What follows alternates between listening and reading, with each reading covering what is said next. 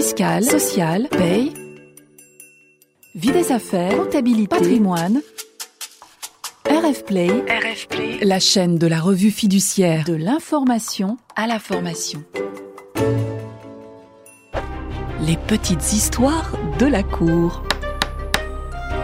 Aujourd'hui, dans les petites histoires de la cour, nous allons vous raconter les mésaventures de ce repreneur d'hôtel confronté à des comptes infidèles. Une société appartenant à un groupe implanté dans l'hôtellerie change de direction.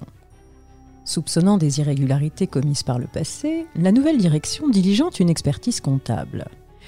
Le rapport d'expertise mentionne que les actifs de la société ont été surévalués dans les comptes consolidés, 222 854 000 euros au lieu de 106 234 000 euros. La société note que ces comptes consolidés ont été approuvés par l'Assemblée. Elle décide donc de déposer plainte contre l'ancienne direction en invoquant le délit de présentation de comptes infidèles. Arrêtons-nous un instant sur la définition du délit de présentation de comptes infidèles.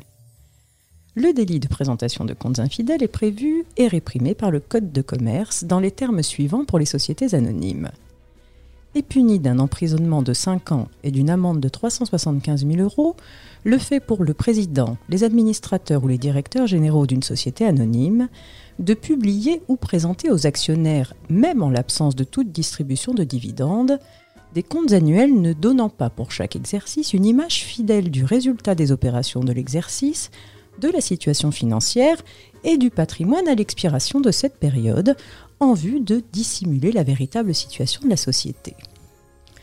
A noter que cet article L242.6 du Code de commerce s'applique également dans les sociétés par action simplifiée et par ailleurs des dispositions identiques sont prévues pour les SARL. Dans notre affaire, la plainte de la société aboutit à un non-lieu que la Cour de cassation valide en ces termes, je cite, la présentation des comptes annuels consolidés seule à avoir été effectuée à l'Assemblée générale est exclue du champ d'application du délit de présentation ou publication de comptes infidèles prévu par l'article L242-6 du Code de commerce. Des comptes consolidés ne peuvent donc en aucun cas conduire à une condamnation pénale pour présentation de comptes infidèles. Pour autant, tout risque pénal est-il écarté dans cette affaire, les juges d'appel avaient souligné que dans l'hypothèse d'une survalorisation frauduleuse des actifs, la présentation des comptes consolidés pouvait, le cas échéant, recevoir la qualification de faux et usage de faux. Toutefois, ils avaient relevé que les comptes consolidés avaient été établis en valorisant les actifs immobiliers, à savoir les hôtels, selon la méthode dynamique déjà utilisée lors des exercices précédents, qui prend en compte les flux futurs espérés de l'exploitation après rénovation des hôtels acquis. Le recours à cette méthode leur était apparu justifié par la perspective de poursuite de l'activité. La qualification de faux et usage de faux n'avait donc pas lieu d'être retenue. Alors quelle solution pour le repreneur en cas de survalorisation des actifs dans une cession Si l'acquéreur d'une société s'aperçoit que les actifs ont été surévalués dans les comptes annuels ou consolidés, il ne peut pas porter plainte pour présentation infidèle des comptes. Mais il peut, le cas échéant, envisager une plainte pour faux et usage de faux. Pour autant, son meilleur recours sera de mettre en jeu la garantie d'actifs et de passifs généralement prévue dans l'acte de cession.